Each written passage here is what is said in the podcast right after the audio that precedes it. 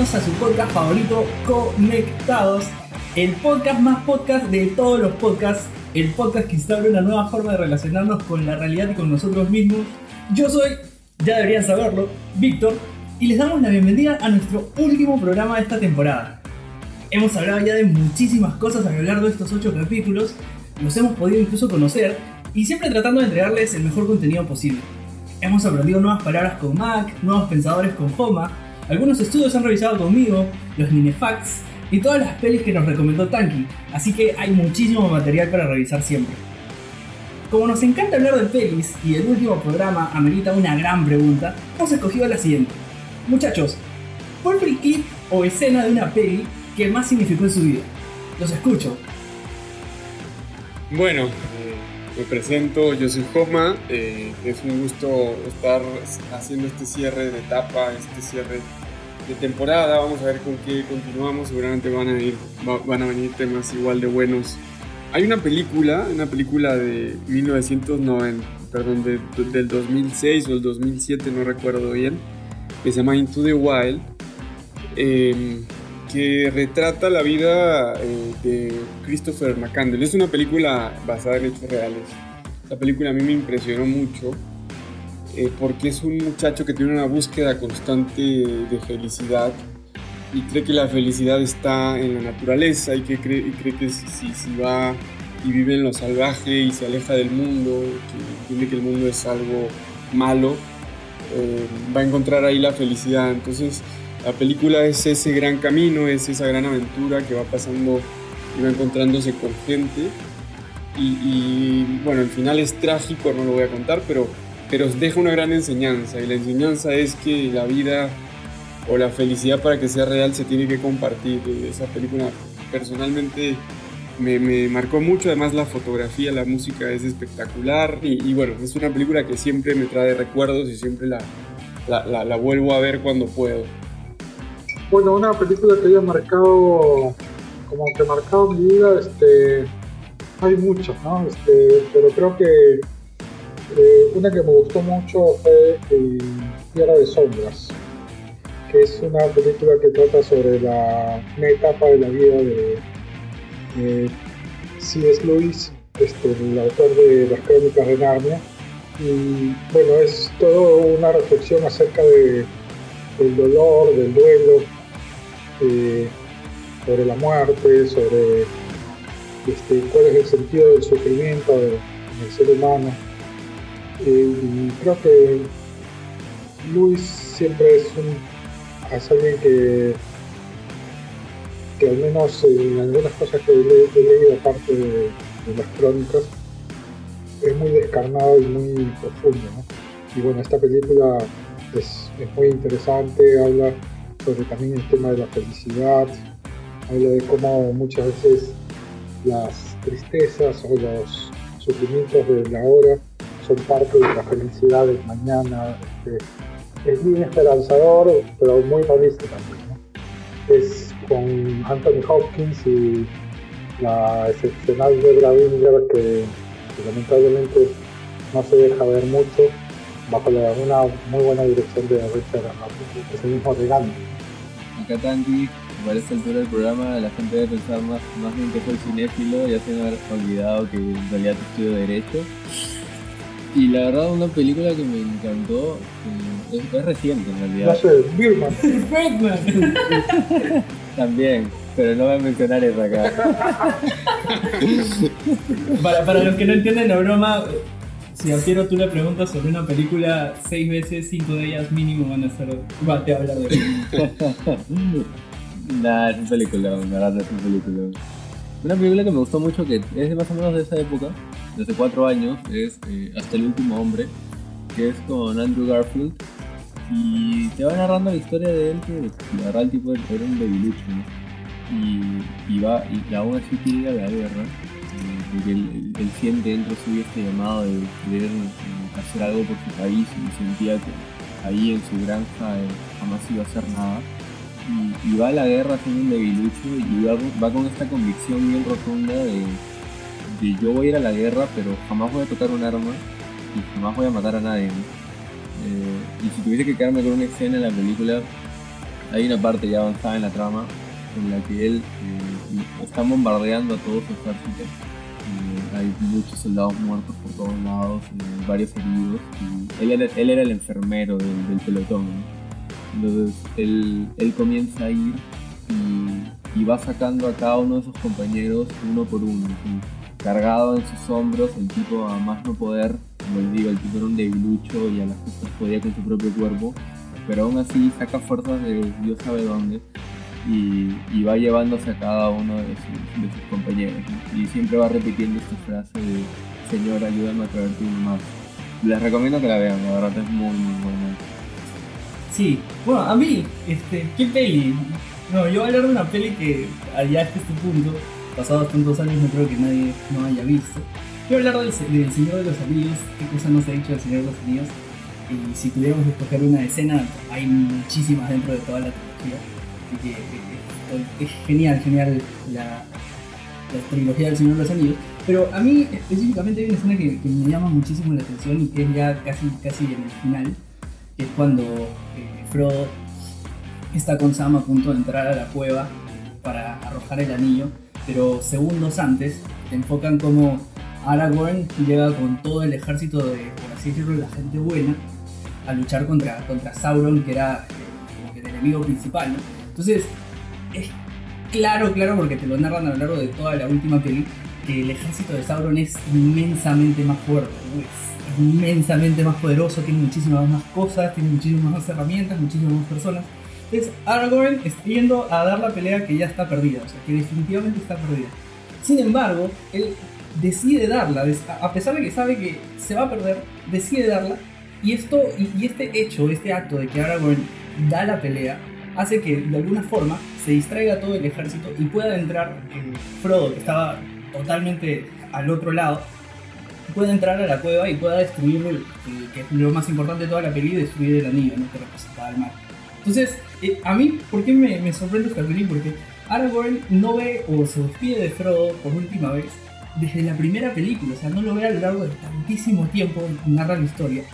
Y el tipo sigue confiando en que él debe dar su propia batalla para que la batalla de Frodo sea ganada. Entonces, a pesar de que él sabía que iba a perder porque era totalmente notorio, el, el confiar, ¿no? el quedarte dando tu propia batalla porque sabes que está al otro lado, tu amigo, tu compañero, tu grupo, él la tiene que estar dando también. Entonces, esa es una escena tremenda. Para mí, eh, en mi vida eso es algo muy importante. ¿no? Sigue, sigue con la tuya, que, tu pata al costado va a seguir dando la de muy especial para mí. Bueno, entonces, para comenzar, ¿qué escogimos para el tema de hoy? Nuestro capítulo final. Escogimos un temazo temazo. Que en realidad resulta como consecuencia de lo que hemos venido hablando a lo largo de toda la temporada. Hoy hablaremos del sentido de la vida. Nos fuimos profundos con este tema. Esa pregunta filosófica que se hicieron todos, incluso desde el primer hombre bonito hasta hoy nosotros y tú que nos escuchas. ¿Para qué vivimos realmente? ¿Hay un sentido? ¿Cuál es mi sentido? ¿Lo escojo yo? Y sin tratar de ser pretenciosos, porque definitivamente no tenemos tu respuesta, vamos a comenzar con el programa.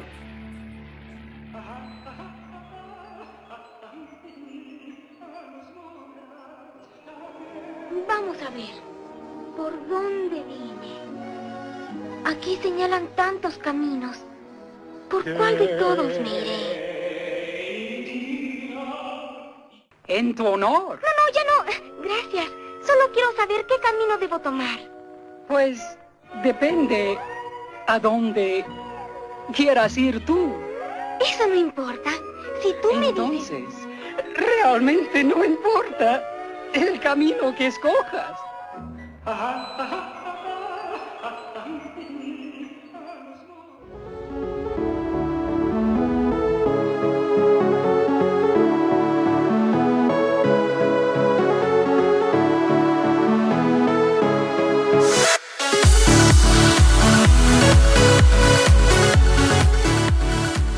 sentido. Último capítulo, Joma. ¿De qué va esto?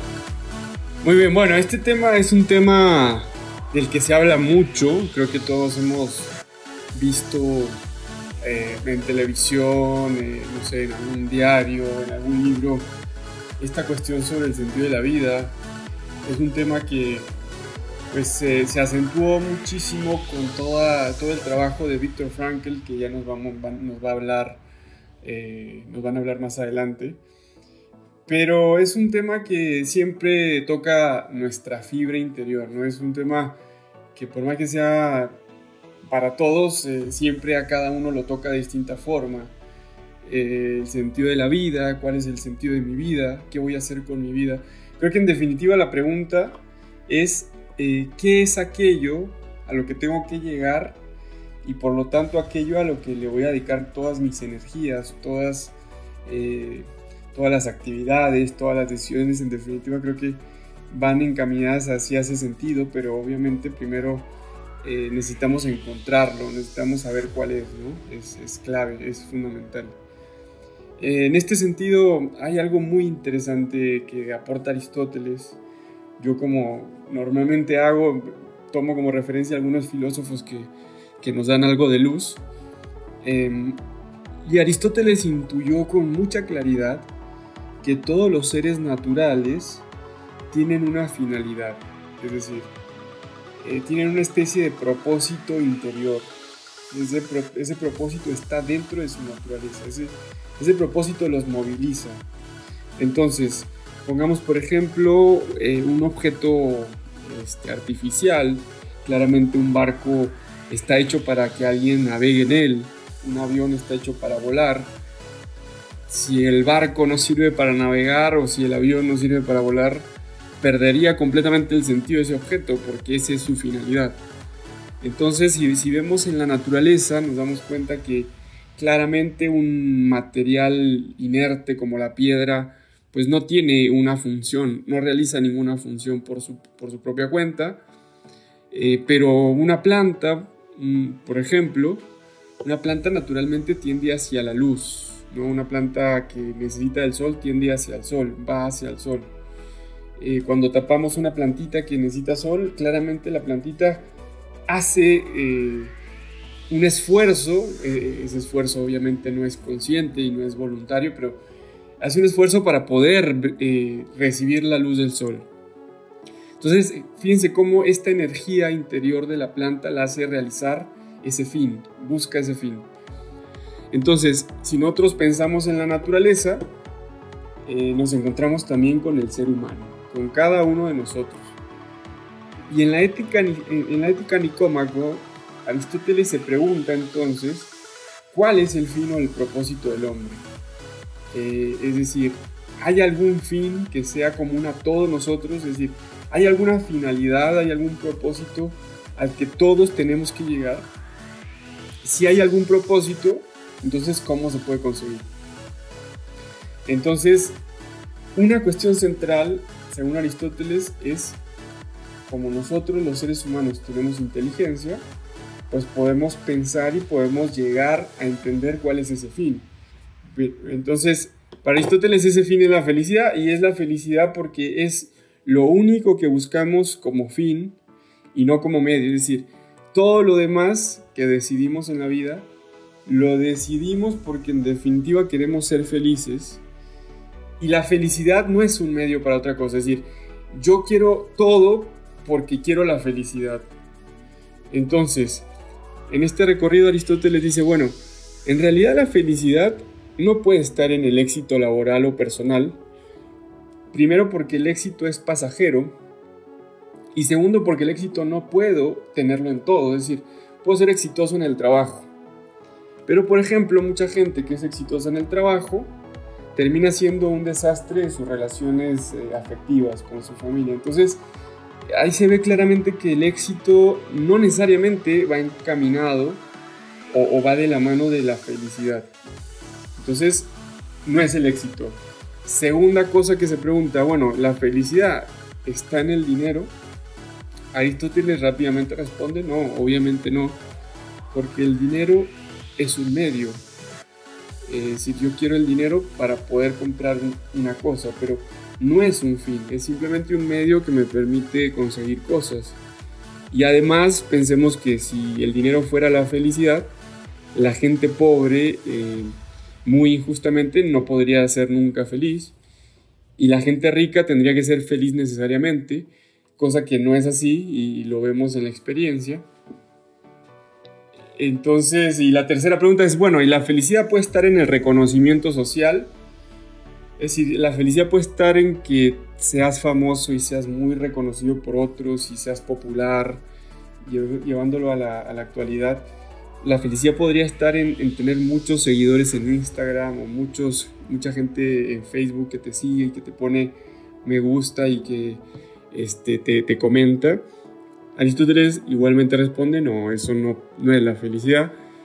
Y, el argumento es muy simple, no puede estar ahí la felicidad porque ese reconocimiento no es tuyo. O sea, eh, hay, un, hay una cosa clara en Aristóteles. La felicidad debe ser un logro personal, o sea, debe ser un logro tuyo. Si es algo que viene de afuera o que depende del exterior, eso no es la felicidad, ahí no va a estar la felicidad.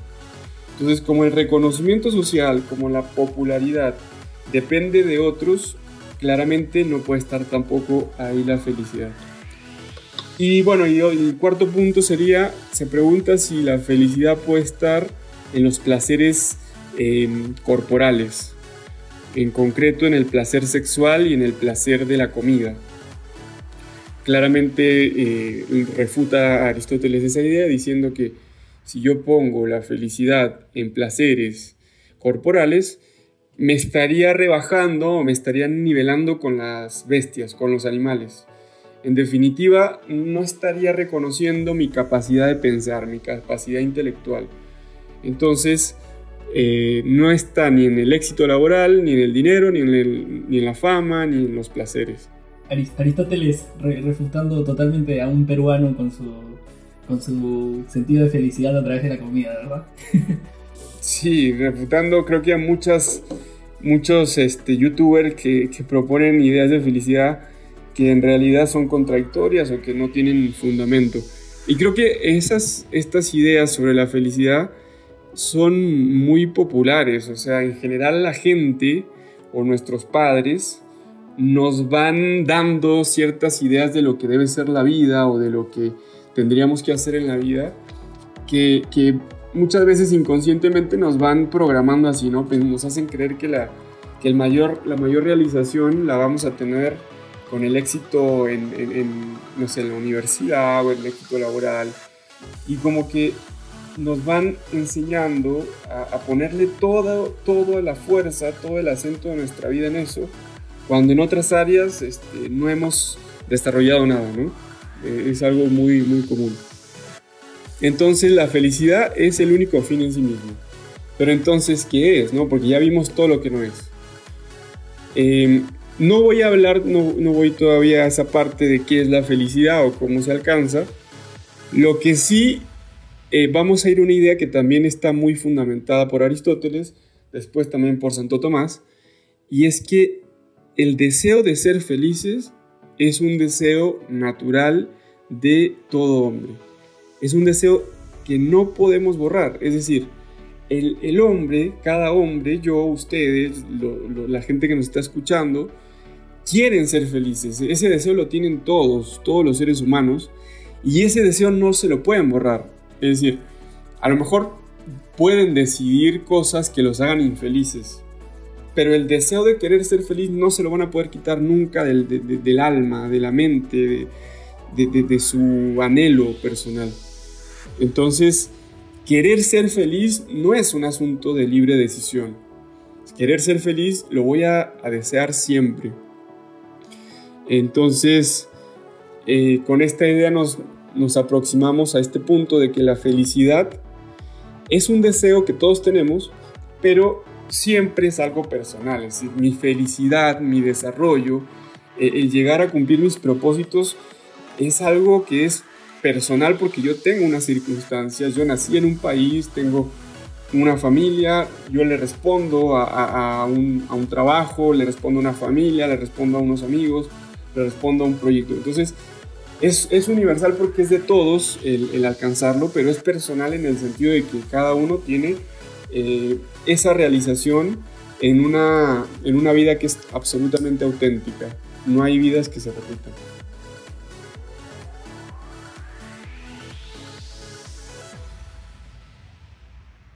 Claro. A mí siempre este movimiento, esta emoción hacia, hacia la felicidad, me pongo desde la óptica de Schopenhauer, ¿no? Por ejemplo, él decía que hay una voluntad ciega que nos inspira siempre el anhelo de ser felices, pero qué tal si esa, ese anhelo es solamente eso, un anhelo, pero no una, una realidad. Entonces él termina diciendo como que eh, es, una, es un deseo irracional eh, que puede estar efectivamente en la naturaleza del hombre, pero como, una, como parte de una naturaleza fallida, que desea algo que no puede obtener. Y... Como, como si la vida fuese una estafa, ¿no? Como que deseamos algo que en definitiva nunca vamos a conseguir. Y, claro, yo, yo, yo, leía a Schopenhauer y decía, tiene algo de razón, al menos este, lo puedo ver en, en mucha gente, no sé si en mí mismo también, ¿Qué pasa con eso? No? Este, justamente la película que comentaba de, Tierra de Sombras, con Anthony Hopkins, él habla justamente de, esa, de esos tonos blancos y negros, grises de la vida y que todo eso hace en, definitiva el conjunto de la felicidad. ¿no? Pero lo que queda claro es que, que la felicidad requiere en, cierta, en cierto modo coraje, voluntad, eh, disciplina, no es algo que, se, que te llegue así nomás, sino que requiere, requiere esfuerzo. Esto puede sonar muy kantiano, pero en cierto modo es, es así, ¿no? Este, como que eh, es, es, justamente tu lucha contra tu propia libertad de siempre optar por aquello que te lleva a la, a la plenitud, ¿no? Y muchas veces eso cuesta eso, eso cuesta muchísimo y te puede costar eh, toda una vida, ¿no? aprendiendo siempre a elegir lo mejor para ti. Y muchas veces vamos a equivocarnos, vamos a caernos y siempre hay que tener ese, ese coraje, esa fuerza, voluntad para seguir levantándonos, cuando a veces puede ser que en ese camino lo encontremos efectivamente muy oscuro, pero hay que seguir este, andando a pesar de, las adversidades. Entonces, este, todo el tema de que el hombre está hecho en libertad es algo que, que me cuestiona y sobre todo me cuestiona porque eh, la libertad se inscribe, se inscribe en un contexto en donde es posible con la libertad llegar al mal o llegar al bien. O sea, no, no, está, no es que estás protegido como estos seguros antirrobo de, de tarjetas, ¿no? que nunca te va a pasar nada porque siempre te van a cubrir cualquier robo. Acá no, ¿no? Acá las, las decisiones que tomes, si no las eliges bien, puede conducirte a un hoyo y puedes salir de esa nunca, ¿no? La otra vez este, veía la vida de Dave Mustaine, este, este de, de, Megadeth, el primer este, vocalista de Metallica. Y ese tipo fue, se fue, no sé si 17 veces al hospital para salir de las drogas. Y recién a los 50 años se, endereza y, ahora el tipo es un tipo derecho que ha tenido obviamente gente que ha, lo ha acompañado, esposa, que lo ha bancado en todo. Pero él a los 50 años recién se encamina y él opta por el, por el bien. Y él dice, no tengo ningún mérito, ¿no? El tipo era durísimo, ¿no? O sea, imagínate que de Metallica no son un grupo de Boy Scouts. Metallica lo, lo, lo votaron por, lo despidieron por porque el tipo estaba muy pasado de vuelta. Y después fundó, Mega, fundó Megadeth este, y volvió a triunfar, pero siguió dándole al alcohol, a, las drogas. pero en un momento dado rectifica y, sigue con su banda, ¿no? Y, está, bien encaminado. Pero ya después de los 50, ¿no? esto a veces a mí me da como esperanza o, o, este, o, miedo, ¿no? Ya, ya estás, ya, estás cerca de los 50 manga. Sí. A fin de cuentas, y, es algo muy importante eh, el hecho de que, o sea, uno no solo termina escogiendo eh, cada cosa, cada acto, cada decisión que tiene, o sea, escoge para lo que quieras, ¿no? Si está bien, está bien, y si está mal, está mal, pero lo escoges tú. Sino que, a fin de cuentas, también ese, ese motivador eh, general de todas tus decisiones también lo, lo terminas escogiendo tú, ¿no? Está en tu potestad hacia dónde realmente quieres ir. Claro, ajá. Sí, sí. Y bueno, ese, es- ese, es- ese es el, el tema, ¿no? Frente a, a toda esta exposición eh, sobre que estamos hechos para la felicidad, eh, hay, o sea, hay un camino largo para, para recorrer y enfrentarlo. No es entenderlo, no es entender que estamos hechos para la felicidad y ya todo se hace cuesta abajo, ¿no? No es así de fácil como tomar la pastilla de la Matrix, ¿no? Claro, pero no es, no es- no es- no es tan sencillo, ¿no? Claro, Mac, y en- o sea, precisamente en el sentido de lo que hablabas, eh, en esa libertad que uno tiene para optar o no por ese sentido de la vida, creo que había que remarcar a un personaje bastante importante y que trató muchísimo este tema, y es Viktor Frankl, quien es un austriaco judío, eh, padre del psicoanalista, si se quiere decir, y, que él precisamente a lo largo de su vida eh, y a raíz de su experiencia propia, es importante remarcar eso, eh, él trata todos esos temas del sentido de la vida. Y, y su historia es básicamente la siguiente. Entre el 42 y el 45, él estuvo eh, en los campos de concentración nazi. Eh, recordemos que, los nazis prácticamente detestaban a los judíos y, los trataban literalmente como cosas. Entonces, Viktor Frankl fue, fue víctima de, este trato nazi. O sea, él padeció lo que es vivir en campos de concentración. Y a partir de esa vivencia, él escribe este renombradísimo libro llamado El hombre en busca de sentido, que hasta la fecha es muy famoso y muy vigente. Lo escribió en el 46 y, y han pasado 74 años, pero sigue teniendo vigencia. Eh, y él- Como el libro más vigente sobre este tema, ¿no? Sobre el sentido de la vida.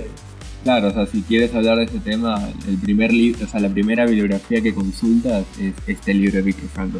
No, no hay forma que hables del tema y, y no citarlo a él.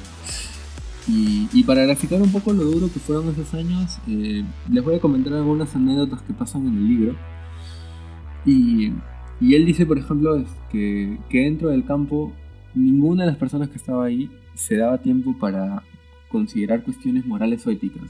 ¿A qué voy con esto? Él decía, eh, mira, la verdad no me importa, y en general aquí a nadie le importa ponerse a hablar de si algo, algo está bien o mal.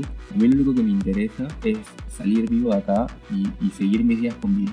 Y si para eso necesito vender al del costado y que lo maten a él antes que a mí, perfecto. Yo sí conservo mi vida. Y él va narrando esto que me- la verdad me parece lo, lo más anecdótico de todo el libro. Y él dice que ante ese sinsentido precisamente que la gente vivía, llegaba a tal desesperación que los tipos literalmente se lanzaban contra la alambrada, y ese es el término que él usa. Eh, los que habrán visto películas sobre los campos de concentración nazis, se me viene a la mente tal vez la lista de Schindler, o, o bueno, la verdad siempre se me viene a la mente el niño pijama rayos. Eh, podrán ver que los campos de concentración siempre estaban rodeados de alambrados eléctricos. Y, y estos tipos lo que hacían era aventarse contra esos alambrados. Y es que él, él, él- él narra en esta parte y es que la gente comienza a preguntarse, o sea, ¿para qué Michi sigo con vida? no? O sea, estoy aquí encerrado, no puedo salir, no puedo ver a mi familia, no puedo ver a, no, no puedo ver a mis hijos, no- ni siquiera como bien. Entonces, ¿para qué seguir con mi vida? No? O sea, dentro de todo esto, ¿cómo voy a encontrar un sentido? Y decidían optar simplemente por suicidarse, ¿no? que en ese momento parecía la, la mejor opción, al menos para estas personas, en definitiva lo era. Y que tarde o temprano en realidad pensaban que iban a morir incluso. Claro, o sea, decían, si, si, o sea, si, si más adelante me, me, va- me van a, a quemar, me van a matar fusilado, mejor por, Mejor por, ahorita, ulti- ¿no? claro, por último decido matarme yo mismo, ¿no? Al menos, eh, al menos en eso sí puedo elegir. Y, y después de ello te va narrando un poco eh, cómo ya es, o sea, ya ha pasado meses de, por así decirlo, adaptarse al cambio de y ya van narrando cómo él sufre esto que le llama una muerte emocional. O sea, yo veía entrar a tantos enfermos, muchos, enfermos mortales ya, en, las, en las últimas años de vida, y él no sentía el más mínimo sentimiento. No le daba ni siquiera pena, no le daba lástima, no sentía misericordia por ellos. O sea, la verdad le, le importaba muy poco lo que pasara con esta gente. Y, y una vez salido él eh, narra, narra unas cuantas frases que la verdad a mí, a mí me parecen que, que, pegan muy bien con el tema. Y él dice, por ejemplo, que quienes tuvieron más posibilidades de sobrevivir en los campos de concentración nazi fueron aquellos que se cerraron a la esperanza de volver a un ser querido, ¿no? Por ahí tal vez un hijo, tal vez una esposa, eh, o una misión que debían cumplir, o una tarea que solo ellos podían realizar. Y él dice claramente, aquel prisionero que perdía la fe en el futuro estaba condenado y se convertía simplemente en un muerto viviente, al que lo único que le quedaba era unos días de vida. Y, con este tipo de frases es que él va definiendo el sentido de la vida, ¿no? Dice, o sea, que si, si logró salir de ese campo de concentración fue porque él, eh, él, tenía, él, él, tenía una familia y, su, y su sentido de vida para él en ese momento era tengo que seguir luchando en este campo de concentración para eventualmente salir y poder volver a mi familia. En cambio, aquellos que daban este sueño por perdido eh, simplemente morían en cuestión de segundos. Levantarte todos los días, eh, hacer la misma rutina de siempre, aburrida, tediosa, y no saber a dónde apuntar, hace que al final del día, tal cual como decía Víctor Franco, que quieras tirar al alambrado porque no ves, no ves salida en, no ves salida en tu vida, ¿no? no, ves salida en todo lo que vas haciendo, lo haces simplemente por hacer y, vas por la vida como una hoja que la lleva el viento y a donde la lleve. Y Víctor Frankl más bien es un ejemplo de, de todo lo contrario. Y, y, él creo que te grafica muy bien eh, que precisamente la riqueza del hombre es gozar de libertad y esa libertad de decidir vivir o no una vida con sentido. Eh, Víctor en una parte del libro, y cierro con esto, dice que si yo, o sea, Víctor Frankl, eh, pude encontrar un sentido de vida dentro de, dentro de esta situación tan adversa que en el campo concentración, ¿por qué ustedes, refiriéndose a sus lectores, no pueden encontrar un sentido de vida si ustedes tienen situaciones mucho más favorables. ¿no? Obviamente no generalizo absolutamente para todos, pero pongámonos que el, ciudadano a pie, el cotidiano, sus situaciones son mucho menos adversas que el vivir en un campo de concentración donde literalmente todos los días tienes la incertidumbre de si vas a salir vivo o muerto. Es como un, hey, salgan de lo suyo y, y anímense a tener un sentido de vida, ¿no? Eso ese es el llamado con el que te quedas si lees este libro de El hombre en busca de sentido. se lo recomiendo, ¿eh? la verdad es buenísimo. Definitivamente si tienes la oportunidad de escuchar un podcast en tu celular es porque ya tienes al menos una mejor vida que Para partir de eso, y, si mientras que nos estás escuchando estás comiendo unas galletitas, créeme que ya estás muchísimo mejor de lo que Y bueno, esta película, El hijo de la novia, Trata de, como les dije, ese hombre divorciado de 42 años llamado Rafael Belvedere. Él maneja un restaurante que heredó de su padre. La verdad es que él para ocupado todo el día con ese restaurante y no aprovecha el tiempo sin ideales, una vida en donde, eh, bueno, el personaje principal en sí siempre estaba metido en, en su trabajo y totalmente ocupado en eso y no, la verdad es que él no era de, de aprovechar cada minuto, ¿no? Cada minuto con sus seres queridos, con sus amigos, al punto que no ha visitado a su mamá con Alzheimer en el geriátrico durante todo un año. Siempre para pendiente, por así decirlo, en el celular. En pocas palabras, Rafael vive para su restaurante y le va bien económicamente. Y creo que eso puede ser comparado a, la vida cotidiana, en donde uno siempre está ocupado con, a ver, con lo que puede estar con el trabajo, con los estudios, te va bien económicamente y te centras en eso. En este caso, Rafael ha descuidado sus relaciones familiares y también muestra que tiene un miedo al compromiso. Ya de largo plazo, ya que con su novia eh, nunca quiso tener un compromiso mayor y aparte no ha tenido ni tiempo de ver cómo crece su hija. Su único consuelo consiste en encender el televisor y ver episodios antiguos de la serie del zorro. Sí, justamente este, eso lo del zorro eh, es interesante en la película porque es, el momento en donde él hace conexión cuando, cuando todavía su vida tenía un sentido, ¿no? Y no estaba en esa vorágine eh, de los negocios, de, estar solamente viviendo para para las cuentas. Entonces este, en esa en esa en, esa serie él de alguna manera deposita su nostalgia, ¿no? Este, eh, justamente su nostalgia hacia, una, hacia un tiempo que ya no existe. No porque fuese, no porque ya no, ya no es niño, sino porque ya no existe esa, esa espontaneidad y esa inocencia que tenía cuando, cuando él personificaba el zorro este, jugando con sus amigos. Entonces, de aquí hay una escena, en, creo que es una escena muy importante en la que el padre de Rafael le dice que se quiere casar por la iglesia con su madre y, y Rafael ve eso como algo innecesario, algo que les va a causar incomodidad y, o sea, simplemente con esta escena o esta decisión pequeña demuestra que él quería siempre seguir en su zona de confort. No quería hacer esfuerzos, entre comillas, innecesarios, pero que en realidad formaba parte de, lo que era el ideal de, su, de su padre, de sus padres en este caso.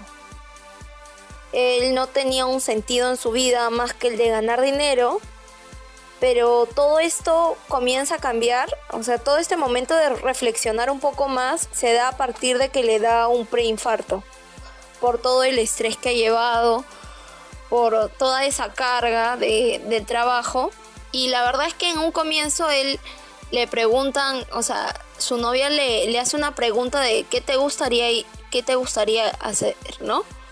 Después de esto. Y él da una respuesta como quiero irme a México y no hacer nada más. Entonces, eh, es aquí, es como que se va de un extremo en donde paraba ocupado con todo al otro.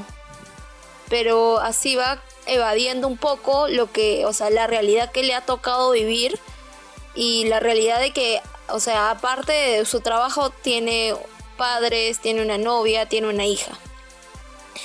Y es a raíz de este acontecimiento y también de la influencia de un amigo suyo de la infancia, llamado Juan Carlos, que Rafael se da cuenta de esas cosas que tiene que cambiar, que tenía que asumir esas responsabilidades.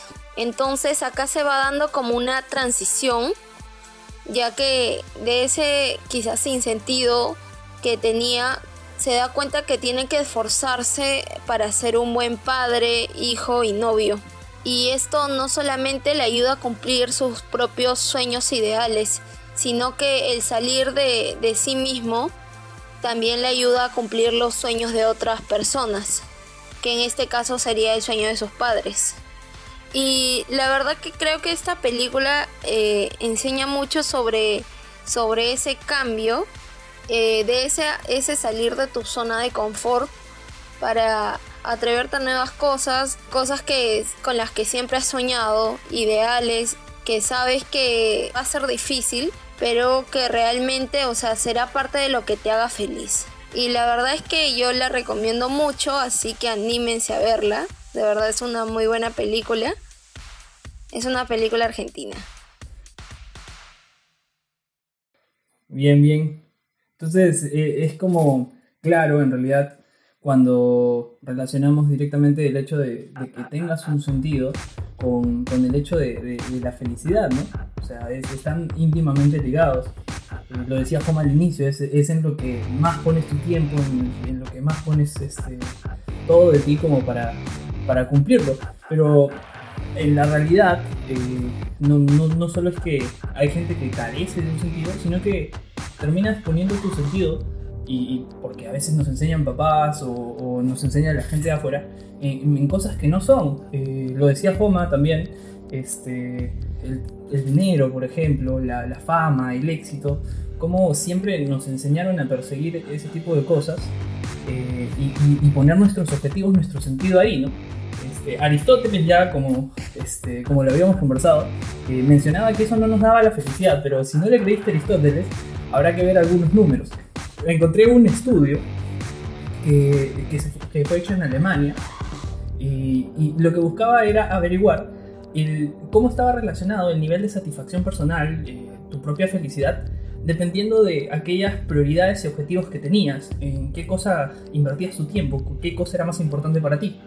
Entonces, eh, para esto emplearon la encuesta SOE, que es como la encuesta longitudinal sobre la satisfacción personal de mayor duración a nivel mundial. Entonces, este, estamos hablando de, una encuesta importante.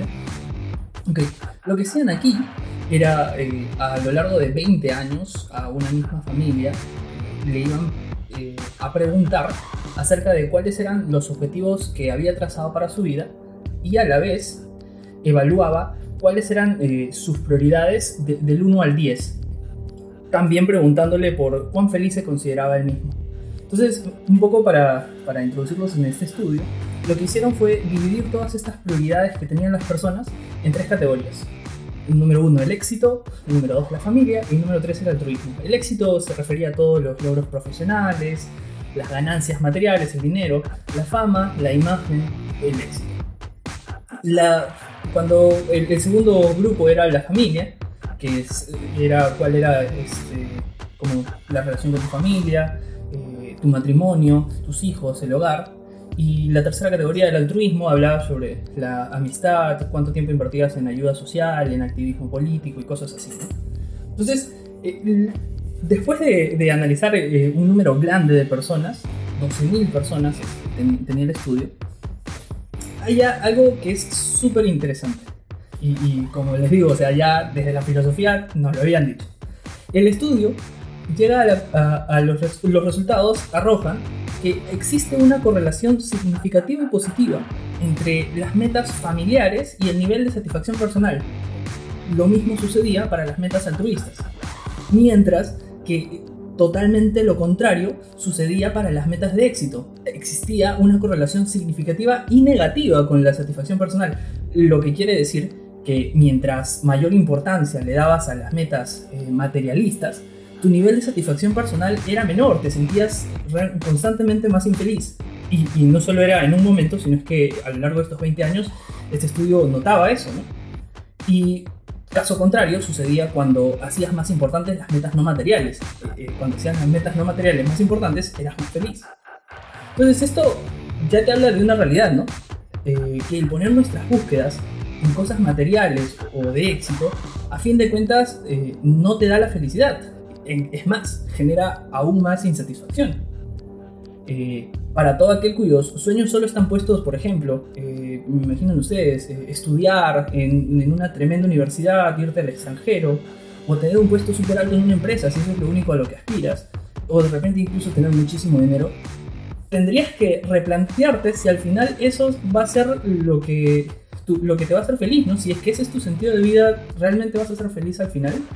Bueno, según el estudio ya te habla que no ves el caso también de, papás, ¿no? Incluso se lo puedes, le puedes poner este video, este, este programa a tu papá, este, de repente trabaja mucho todo el día, ¿no? Se despierta a las 7, llega a las 10 de la noche y solo se echa a dormir. Eh, ¿Realmente son felices esas personas? Eh, eh, ¿Es feliz tu papá si es que hace eso?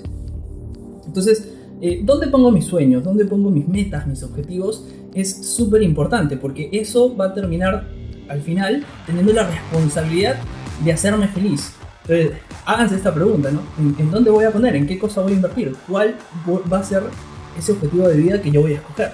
¿Me va a hacer feliz?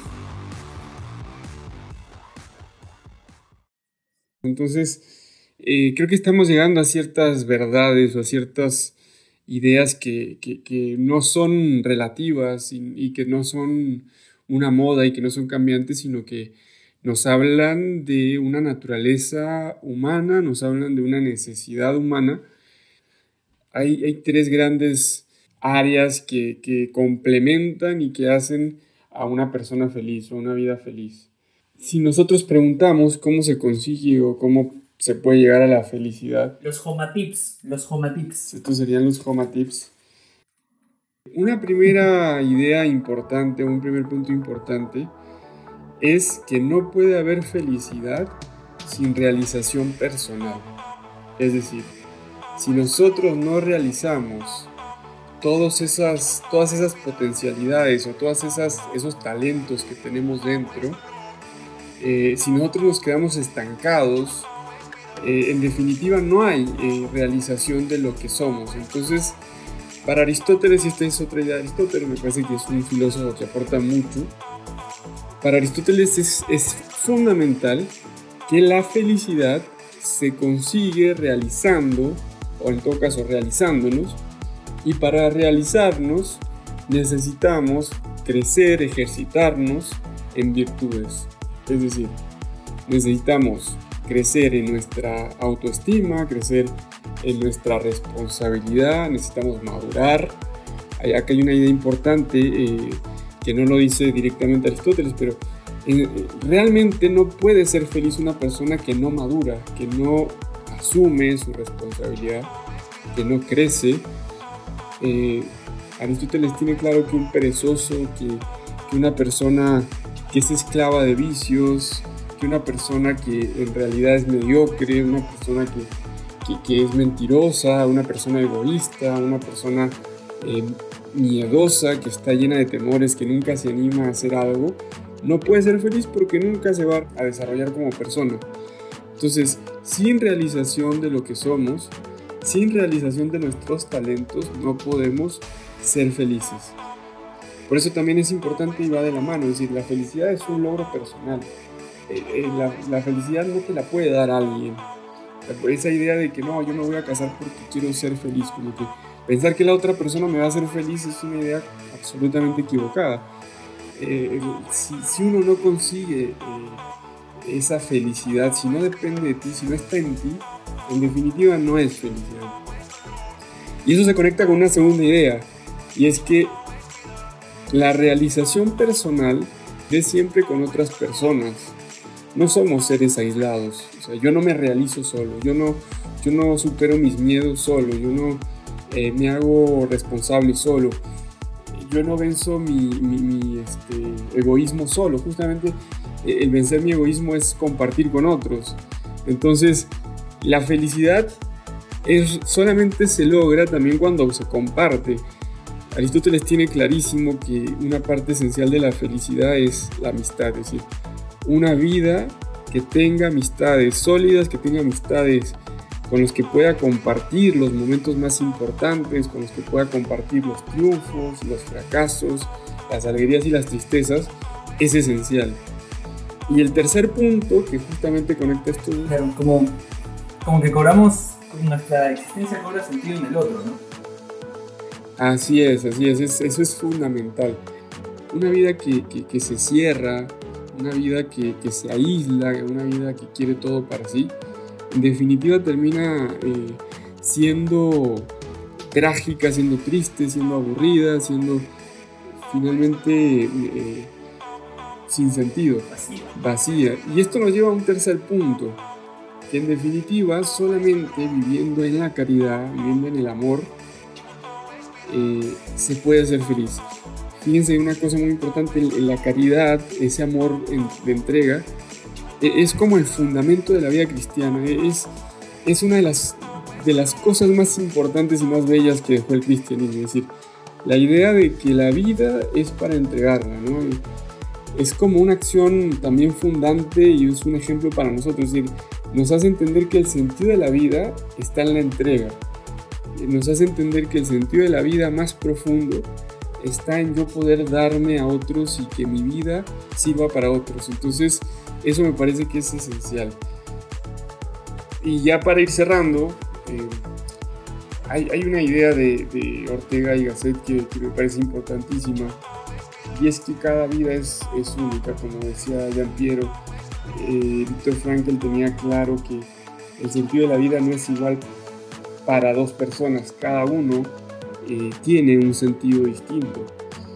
Y, y fíjense, hay, hay, algo bien curioso, que Frankl entiende también que ese sentido lo da las circunstancias y lo da la realidad. Yo, yo, yo a veces, o podemos a veces buscar un sentido afuera o en otro país, o, o pensar que me va a venir cuando tenga 30 o 40 o 50 años, pero en realidad eh, Frankl realmente eh, fundamenta, argumenta que el sentido de la vida me lo da cada situación que voy viviendo.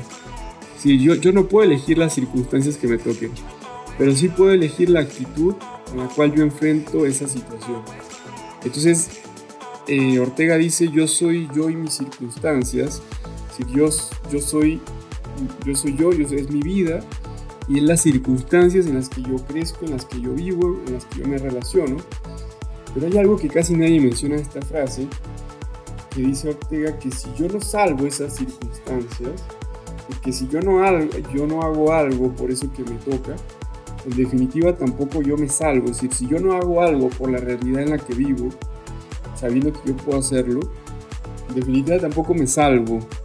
San Agustín y también Steve Jobs, que son dos personajes absolutamente distintos y de épocas totalmente distintas, se dan cuenta que hay ciertas cosas en la vida que lo único que podemos hacer es vivirlas, es responder a, ante esa situación, eh, pero no vamos a entenderlas completamente, sino en una etapa posterior. Es decir, eh, Steve Jobs dice que cuando él estaba en la universidad, eh, se metió a una clase de oyente de tipografía y le, le, pareció maravilloso las distintas letras que se hacían y demás. En ese momento no le encontró ni ninguna utilidad, pero cuando crearon la primera Mac con su compañero Steve Wozniak, él dijo, bueno, vamos a meterle letras variadas y letras que se vean bonito y, que, que sean estéticamente bellas. Entonces, esa cosa que él aprendió en su momento no le sirvió para nada, pero se dio cuenta que unos años después fue fundamental para que la Mac tuviera éxito. Entonces, eh, en una conferencia que da en Stanford, Steve Jobs dice, bueno, eh, uno tiene que aprender a conectar ciertos puntos de la vida y a darse cuenta o a confiar en todo caso en que en el futuro eh, se van a ir conectando esas cosas que ahorita no están conectadas. Es decir, cuando ya vivimos eh, ciertas dificultades y superamos cosas, nos damos cuenta que de alguna forma todo, todo, todo fue parte de un camino que nos tocó vivir. Y San Agustín también se da cuenta en Confesiones cuando está escribiendo al final de su vida.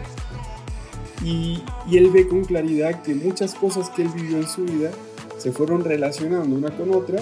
En su momento no tenían mucho sentido, pero que poco a poco y justamente eh, con coraje a veces, con, con, mucha decisión, superó cosas que lo ayudaron y que además eso ayudó a otros. Entonces, San Agustín también se da cuenta al final de su vida que todo lo que vivió, en definitiva, tenía un sentido muy grande, un sentido que él no es dueño, sino que claramente es un creyente, ¿no? Dice que Dios eh, había tenido para él una vida que él no se imaginó y que al final lo, lo, conmueve, ¿no? Ese Dios que lo acompañó siempre, que estuvo siempre a su lado. Entonces, eso me parece importante. A lo mejor nosotros en, en el presente no vemos claro hacia dónde vamos, pero hay que confiar, hay que confiar que eh, creyendo en lo que somos, que, que apostando por, por, lo bueno, apostando por lo que vale, a veces por algo que es difícil, pero sin embargo apostar por eso, eh, en un momento vamos a ver, vamos a ver la luz paciencia, paciencia. Al final todo cobra sentido. Así es. Y mira, y otra cosa de, de, San Agustín me parece muy valiosa en relación a esto.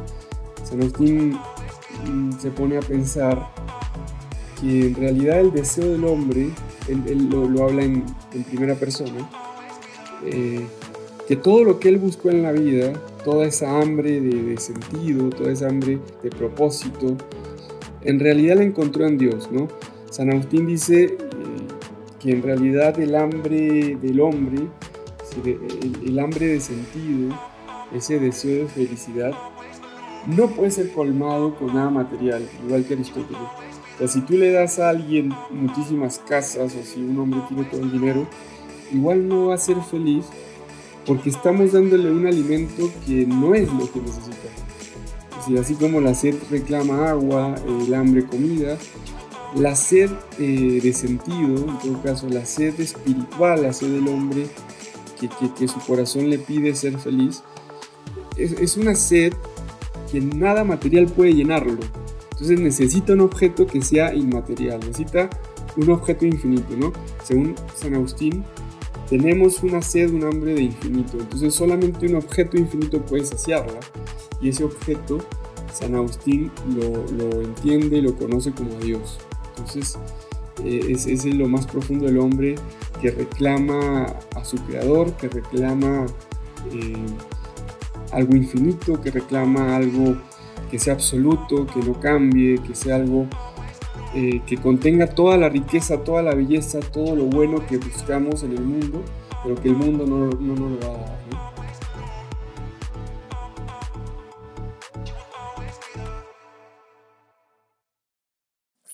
Sí, ¿sabes? Y, y, ahora que en retrospectiva me pongo a escuchar todo lo que hemos hablado hoy, eh, me comienza a entrar esta cuestión, ¿no? Y es que cuánto me hubiese encantado comenzar a plantearme estas cosas desde antes, ¿no?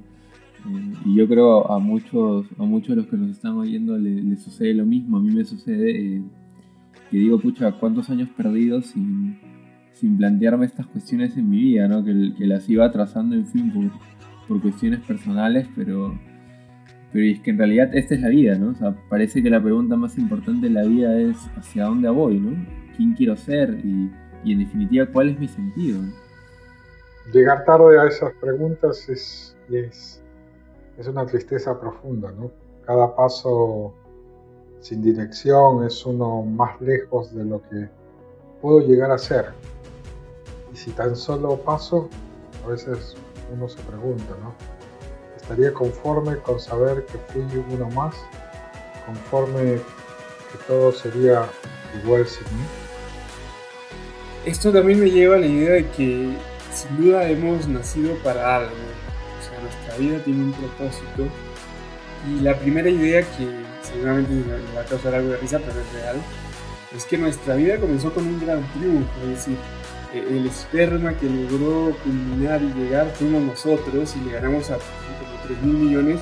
O sea, y eso es una, muchos pueden decir es una casualidad, pero es algo que ya nos encaminaba a, la vida, que nos eh, como introducía la vida diciéndonos, bueno, nosotros fuimos los elegidos. Y por lo tanto creo que tenemos una misión única que nos hace distintos. Es decir, lo que yo voy a hacer en la vida es absolutamente personal y nadie en la historia de la humanidad va a repetir mi vida porque lo que yo tengo que hacer o en todo caso el sentido que yo voy a realizar es para mí eh, y es personal. Es verdad que me costaría mucho, pero no puedo huir de lo que me toca, pues estaría lejos de lo que busco y más lejos de lo que soy. Recuerda que al final del día cada esfuerzo habrá valido la pena. Como lo han valido ustedes para nosotros. De verdad, muchísimas, muchísimas gracias por habernos escuchado durante esta primera temporada. Nos veremos pronto. Esto fue Conectados. Un abrazo, hasta, luego.